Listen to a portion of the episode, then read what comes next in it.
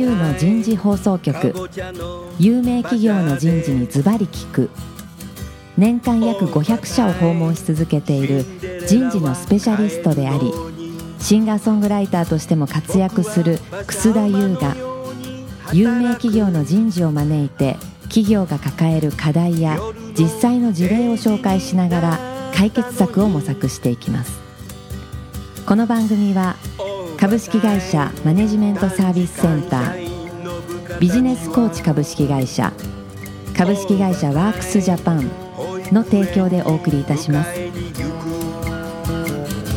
管理職の僕があとはやるから楠田優の人事放送局パーソナリティの楠田優です。今日は千代田区神田駅の前にあるワークスジャパンの2階のフロアから番組をお届けいたします。今日からお送りするテーマは採用自由化時代における学生、大学の変化と活動になります。早速ゲストの方をご紹介いたしましょう。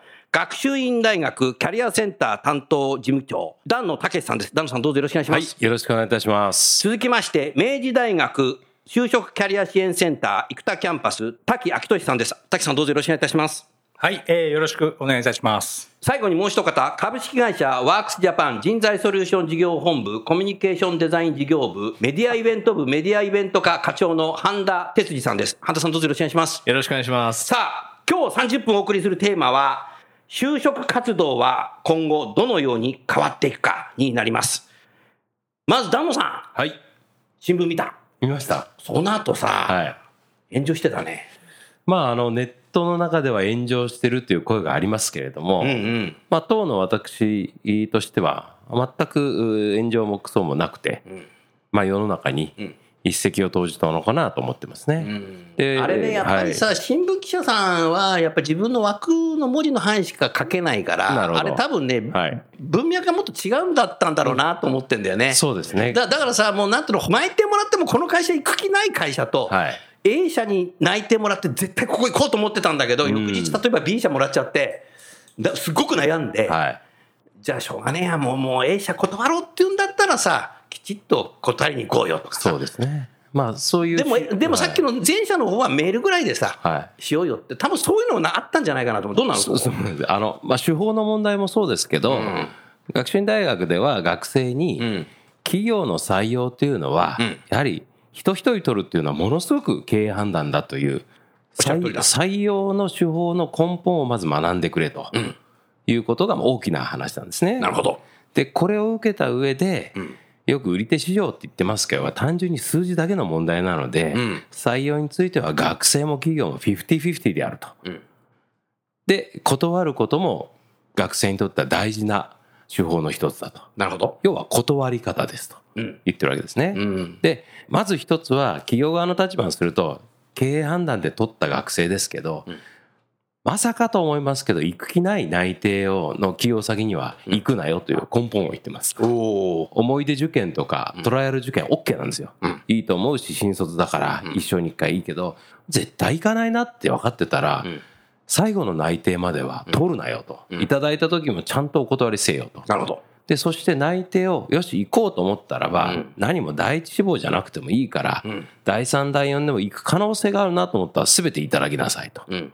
その中で第一希望が入ったならば第2第3をお断りする手法としてうん。電話1本メール1本で断るなよと。うん。でそれをすべきではなくてこの就活というのは内定を取るのは目的ではなくて企業の社会ビジネスの時の一つの場ですと、うんつまりそんな大事なことを電話1本メール1本で済ますのかよとうん。いう社会のルールってあるから、はい。それを就職活動という大事な場面でうん学びなさいということを伝えたかったんですね。なるほど。そういうことなんです。そうですよね。は半田さんさ、今のさ、お話さ、新聞に載せたらさ、新聞半面ぐらい必要だね。ですね。うん、でもそれは飲んだけど飲まないよ。だから、だからあれがカットされちゃったわけだよね。だから、一番大事な部分が、ね。一番大事な部分がね。うん、そうですか。ありがとうございます。ええいえいえもうその通りですよね。おっしゃる通りだなという思った。で企業の方は全くまあ賛同していただいてるもちろんそのね来なくても、うん。でもちゃんと意思を持ってお断りするっていう伝えることが大事だってことを言ってるし、何にも企業の方からは、うんまあ、社会人のマナーとしてもね、はいそこはその通りのと思いますよね。はいうん本当素晴らしいことをおっしゃってるのにね、やっぱり文字が足りないとどうしても 炎上しちゃうっていうのが。まあ、まあ、大したことない炎上だと思います。そ うですね。はい。はい。よかった、ラジオだとこれだけ伝えられるんだよ。そうですねこれね自分の時代じゃないよ、みたいな。えーうんそうか、そうか。立場上。立場上言えない。いや俺言えないですあ、そうか、そうか。はい、そうだね。はい、わかりました。半田さんさ、はい今日のテーマ、はい就職活動は今後どのように変わっていくか。はいあなた自身はね、もうこういうね、学生さんも見てるし、企業も見てるし、いろいろやってきてるけどさ、はいどういうふうに今思われてるの？半田さんから口火切ってくださいよ。そうですね。あの、毎年大体1000人ぐらいですかね。いろんなまあえイベントとかセミナーで会ってます。まあ、学生からまあ聞いてる話でいくと、はいまあ今年その、特に20卒の採用は、かなり伏線型化したっていうふうに、まあ、いわゆる企業の採用活動自体が伏線化したなっていうふうに思っていて、で、それに翻弄される学生が多かったですと。まあ、去年、例の就活ルールの廃止によって、こうした大企業っていうのが、まあ、いくつもあって、はい。例えば、まあ、大手メガバンク、銀行なんかが大きく採用活動を思いっきり前倒しをして、そうでしたね。まあ、10月ぐらいからですからね、特定層に対して。うんそうなんだ。えーはい、あって。で、そこにまあメンターというような、要はインターンとはまたちょっと別のルートっていうのがまあできた、であったり。で、あとはあの通常選考がちょうどまあ先週ぐらいまで頻繁に行われてたのは大手企業だったんですけど、その後、合宿型の選考ですね。これはまあ総合商社とかがやってるパターンなんですけど、はい。要するにその学生ってじゃあどっからじゃあ自分たち企業の流れに乗っかっていったらいいのか。で、さっきのその丹野さんの話じゃないんですけど、結局、本気で行くかどうかはもう分かんないけど、とりあえず周り動いてるからまあ動きますっていうはい流れの中で、やっぱり相当引きずり回された、うん。うん、まあ一年だったなっていうふうに見ていて、で、そこに関してはなので、乗っかった方がいいのか、うん。どうしたら、まあみたいな相談っていうのはやっぱり頻繁にものすごくあって、はい、っていうような状況だったですよね。はい、で、まあちょっとそれ踏まえてでいくと、まあこれからっていう話でいくと、やっぱルール廃止っていうことを言われてる中で、まあ今あのマスコミとか見てますとね、やっぱりその豪雪にものすごい人が集まっているっていう写真を見たり、まああとうちでも先週ちょうどイベントをやって、その時に想定やっぱり上回る倍ぐらいの数のやっぱ学生が。来てる。でもじゃあ実際何のためにとか、まあ志望企業とかアンケートを見てみると何もやっぱ書かれてなくて、とりあえずやっぱ動いてるっていう、ちょっとやっぱメダカの学校じゃないですけど、まあそういうような学生がやっぱ非常に増えてるなっていう印象がやっぱあるので、まあこのあたり、その学生のその不安感っていうのを、まあとりあえずその動いてる学生がいる中で、抑えていくというか、そういう役割っていうのが、ものすごく不足してるなっていうのは今思っているところです。ちょっとごめんなさい、ご質問の意図とはちょっと違う。いや、あの、いいと思いますね。はい今のね、半田さんの話を聞いてると、この採用活動ってさ、65年ぶりに住競争入ったなと思ってんだよ。うん。ちょうどさ、こういうルールできたのって1953年、ね、確か前年のね、朝鮮戦争の後だったと思うんですけども、だからあれから65年経って住競争入ったので、だから企業もちょっと右往左往したかもしれないけど、はい。学生も右往左往しちゃったっていうこと、そうですね。できるかもしれないね。で、まあ、やっぱそれがおそらくもっと長い期間、21以降が続いていくのかなっていうのは、すごく見ていて思いますよね。なるほどね。はいうんいつから動いたらいいのかっていうのが、もう動かなきゃっていうことで、とにかく今、そわそわしている学生が非常に多い印象があって、うん。今日も大学の方々お越しいただいてますけど、やっぱり大学さんともお話聞いてても、セミナーの参加の人数というのは、軒並みやっぱ増えてらっしゃると。そうなんだ。だいうような話もやっぱ聞きますし、うん。まあ、実際うちのセミナーの状態なんかも見てみても、まあ、まずは今そんな状態っていうのは続いているので、ありがとうございます。はい。滝さん、はい。さっき1953年って言ったけどね、1953年にこの就職のルールできたけど、僕ね、1953年生まれなんですよ。僕の人生そのものが住競争に入ったって感じだよね。今、あの、半田さんのようにさ、学生さんみんな来ますか？わーって。やっぱり今の3年生は、やっぱこう時期が完全に撤廃されると思ってる学生も多いので、多いのね。はい。うん。なので、早め早めにやっぱこう動かなければいけないと思ってる学生が多くてですね、えーつい先日も、それがの文系のキャンパスなんですけども、筆記試験にまつわる講座をやったところ、500名入る教室が、まあ、パンクして、100名ぐらいこう返したっていう事例があるんですけど、まあ、それぐらいなんかこう学生もまあ、焦ってるのかなっていうのはちょっと感じますね。ああ。100名返しちゃったんですか？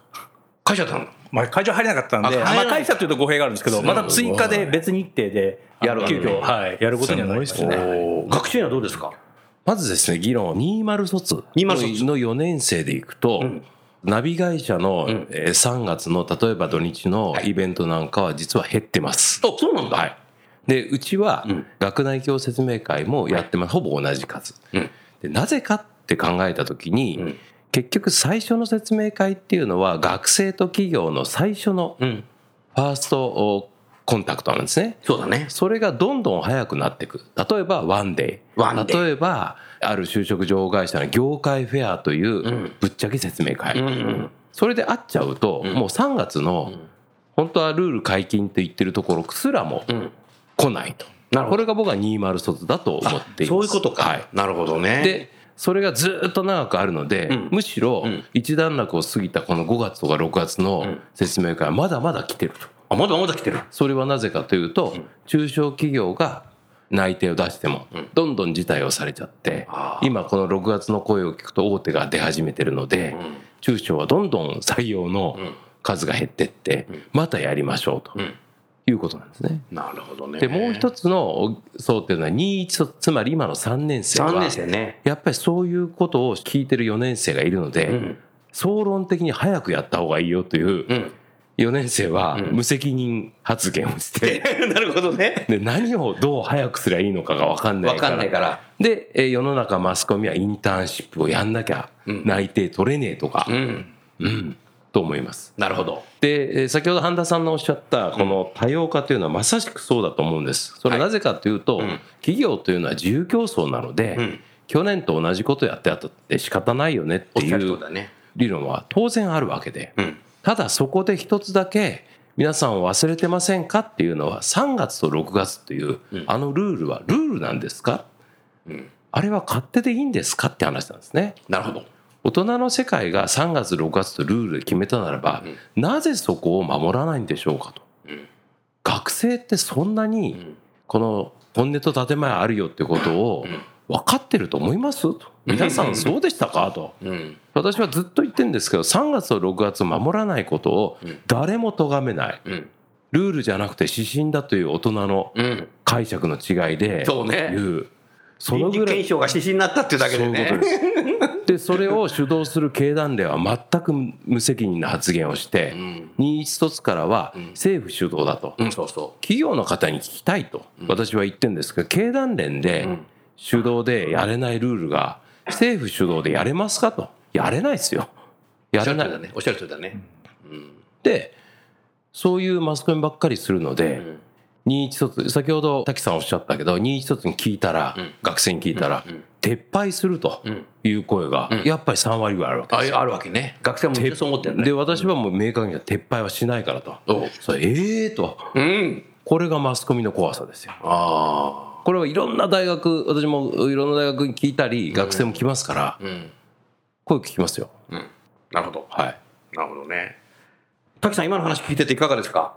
うちもですね、学習院さんと同じで、20卒の学生については、やっぱりこう3月の説明会に来る学生の数は2割減ぐらいですね、昨年比。はい。なるほど。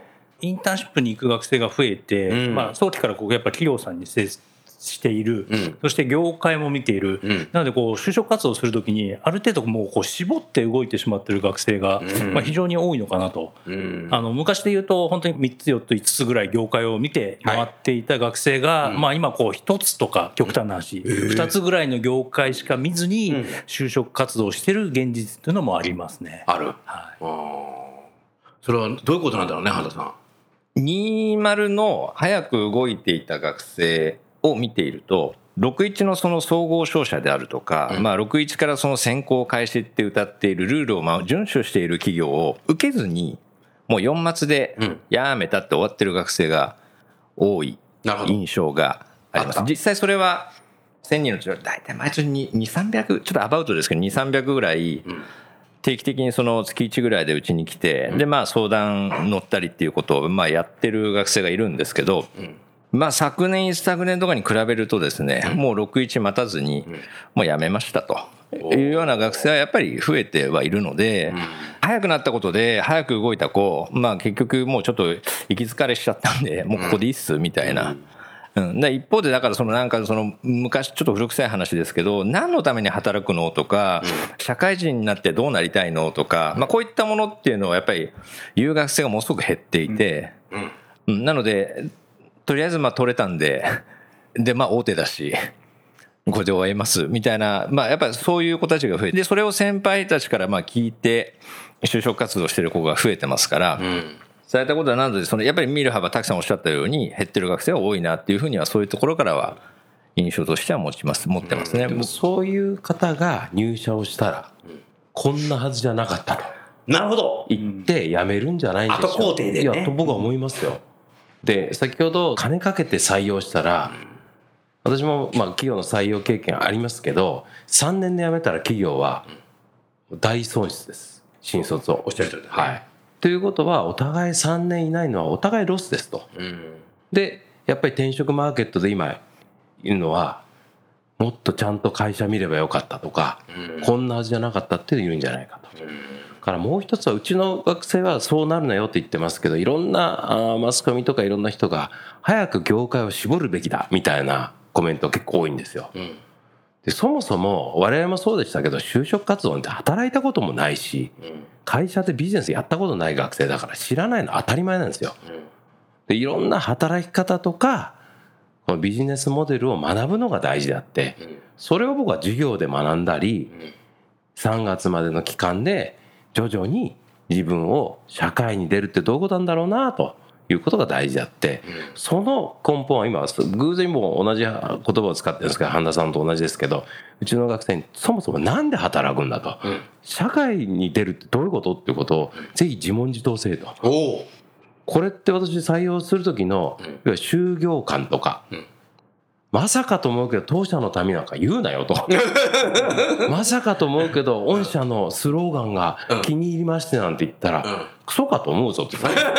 気持ち悪いですね。いや気持ち悪い。ですいやでも気持ち悪いけどそういうね大手銀行のなんとかというスローガンに私は賛同しましてってばっかですよ。うん、ばっか。そうすると企業の採用はまたかってなるわけですよ。それよりもなんで働くのと。で、特に自立とかん自己成長なんつったら企業ははと。本音言うと、君の自己成長は期待してないからと。成長してくれないと困るし、っていうことを本音でうちは学生に言ってます。おお、旦那さん突っ込んでるな、素晴らしいな。で、最初冒頭前半にね、旦那さんの言ったのはさ、これ就活だけじゃなくてさ、物を買う時もそうだよね。そうです店でさ、衝動買いしちゃったもんってさ、買った後さ、家帰ってきてさ、あれ？これ使えねえとかって、もうそのまま置きっぱなしで使わないとかさ、はい。ありますね。ネットもあるんだよね。この買った人はこれも買ってるとかって、じゃあ俺も買おうみたいな買ったんだけどさ、全然使わないって、これ、なんだよ。これ買った人、本当これ買って使ってんのかなと思うておっしゃる通り。とそれと一緒だよな。昨日、まあ、たまたまその大学さんで、某大学さんでちょっと講義依頼されて、まあ、行ってきたんですけど、で、まあ、就活の動向について話してきましたと。で、最後にその出た学生からの質問っていうのが、ファーストキャリアは大手がいいんでしょうかって、ここんな話だったんですよねなるほ。どね。あれ？で、まあ、それに対して、まあ、丹野さんがおっしゃったような、まあ、話をさせていただいたんですけど、まあ、学生も目が点で、な、なんでそんなこと言われなきゃいけないの？考えなきゃいけないの、僕の質問は大手か、ベンチャーかどっちがいいかみたいな話なんですけど、みたいな。感じで、最後、あの、食いつかれちゃいましてね、困っちゃったなっていうことがありましたけどね。はい。ありがとうございます。はい。滝さんさ、明治大学さんはさ、もう泉がキャンパス始めて1年生からさ、もうきちっとキャリア指導されてるじゃないですか。それでもこういう学生がもしかしたら出てきちゃうのかなというふうに思ったけど、大学のキャリアセンターの役割も少し変わるのかもしれないね、さらに。そうですね。でも世の中的に多分転職入った後にうん。簡単にできると思ってる学生がやっぱり増えてるのかなっていうふうに思いますね。まあ、簡単に言うどうどうと語弊があるんですけど、ええ。あの卒業時に転職サイトに登録してる割合って私何かで見たんですけどこう9割以上入社3年ですか？じゃなくて。いやもう入る段階で。え？多分おそらく情報サイトって今現役の時使ってるのがそのまま自動登録ってはい、っていう仕組みになってるので、で結構まあその辺がなんでしょうねマインド的にもそうしやすい、まあ、環境というか空気感というかいうふうになってきてるのかなと思いますね。なるほど。そのままこうデータが引き継がれる。昔で言うとおそらく、えー、とその時にもう一回こう登録し直さなければいけなかったですよね。うん。はい、今それがこう自動的に引き継がれるような状況だ旦那さんそんな結構ある？えーっと、うちの学生からすると、先ほどのファーストキャリアは、大手がいいでしょうかっていうのは、おそらく考えてると思います。考えてる。考えてる。学生は考えてると思います。いくつかの理由は、私言ってるんですけど、じゃあ君たちの大手って何って言うと、わからないわけですよ。なるほど 何をもって大手？だ何を？テレビでコマーシャルやってる会社みたいなそう、そういうことなんです。つまり知名度があるイコール大手と思ってるよねと。あるいは、パッと見たときに知っている、んそれが大手と思ってるよねあとと。ビルが大きかったとかねそうです。だから、イメージも B2C から入るわけですね。なるほどなるほどあそうなるよねはい。使っているものとか、消費財系とか。で、そこで入る人が本当に幸せなのと、ということもあれば、そこで何をしたいのって問うと、ないわけですよ。で、もう一つはやっぱり世間体ですよ。あ世間はい。親への感謝とかいう言葉を使いながら、いや、せっかく入ったんでと、違うだろうと。正月の親戚中にあって、何々君何々とかのといいわねっていうことじゃないのこう本当に言いますよ。まあ、それもありますと。それから転職の話をすると、今僕は学生に言ってるのは転職マーケットが活性化してるっていう現実はあると。だから昔に比べて転職がノーっていうことではないっていうのを理解してくれと。ただし、新卒段階で次の会社どこ行こうかって考えてるやつは、本当の優秀な人事は取らないよと分かってれば。なるほどそして、実はよく言われるベンチャー。うん前の私にいた会社もそうですけども、転職者が多いという会社に入ると、よく知ってる。そこに入って勉強して転職しようと思ってるっていうようなことは、絶対言うなと。うん。なるほど。御社に入って私勉強しようなんていうのは、これも優秀な採用マンだったら取らないですよ。うん。取らない取らない、はい。うん。おっしゃる通りだねで、ずっとその会社で年功序列で一社に行くという、一社で働き通すという仕組みは崩壊しつつあるのは事実だけども、それは働き方の選択であって、うん。何社も何社も転職したやつがいいとか悪いとかじゃなくて、自分の中でやって自分で起業したいな、あるいは自分でもうちょっとステップしたいなっていう思いはあれば、それはそれで転職でもいいよと。ただ新卒でね、3年以内で辞めるっていうのはどうかねと私は思ってますけどね。いや今のね旦那さんの話聞いててさ生身の人間同士できちっとこうやって向き合って耳で聞いてなるほどなって思うのが真のコミュニケーションだと思うんだけど、はい今マスコミがさ、あれはもういろんなこと書いちゃうわけじゃない。はい。そうするとやっぱりささっきじゃないけどさ、ん文字数が足んなかったりさ そうですね。まあ、あの、するから学生学生も右往左往してさ自分の考え持ってっちゃうので、はい。プ。ラス親もですよね。あ親もね。親も変えないといけないね。はい。うちは親、保護者へのセミナーってやってます。あじゃあそれはちょっと来週再来週またさそうですね。話を聞きたいな、なるほどな。今の旦那さんの話の通りだね。そうするともう滝さんさ明治大学もさきちっと学生に寄り添ってきちっとアドバイスして。やっぱちょっと勘違いしてる人もいるまあ私もあの先日相談に受けた学生が A 社と B 社どちらに入ったら将来転職するときに そこなんだ箔がつきますかっていう相談は受けました。転職をイメージしてるんあそうですそうです。多いですよ。多いの？多いです。はい、多いです。うちもしかしてまあピュアで、どっちがいいですか、ダンス先生と。いや、どっちでもいいよと。ピュアね うちがピュアじゃないみたいな。ピュア VS ピュアじゃないの。今日の番組になっちゃいましたけど。あーなるほどね。まあでも学生もいろんな学生いるから。ねみんな個人個人だけどね、あーそうするとキャリアセンターの方は本当に学生にやっぱ寄り添ってきちっと説明するっていうのは重要だね。はい。はい。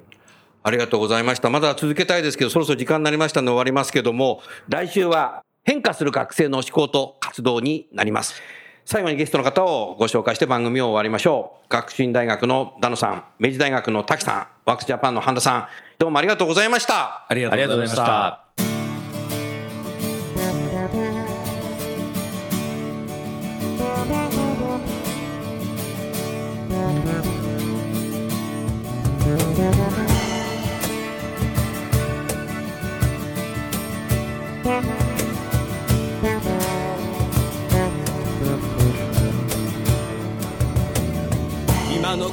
のお話はいかがでしたか？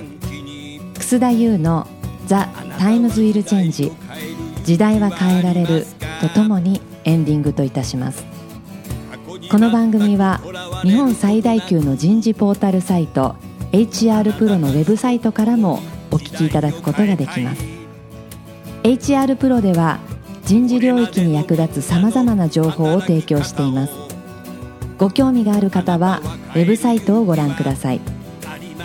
この番組は企業の人材戦略人材育成のプロフェッショナルカンパニー株式会社マネジメントサービスセンター人と組織の生産性を高めるビジネスコーチ株式会社企業の人材採用支援キャリア支援を通じて人と企業の持続的な成長と価値創造に貢献する株式会社ワークスジャパン。の提供でお送りいたしました。それでは来週もお楽しみに。みんなで変えよう。できない理由を述べている場合ではない。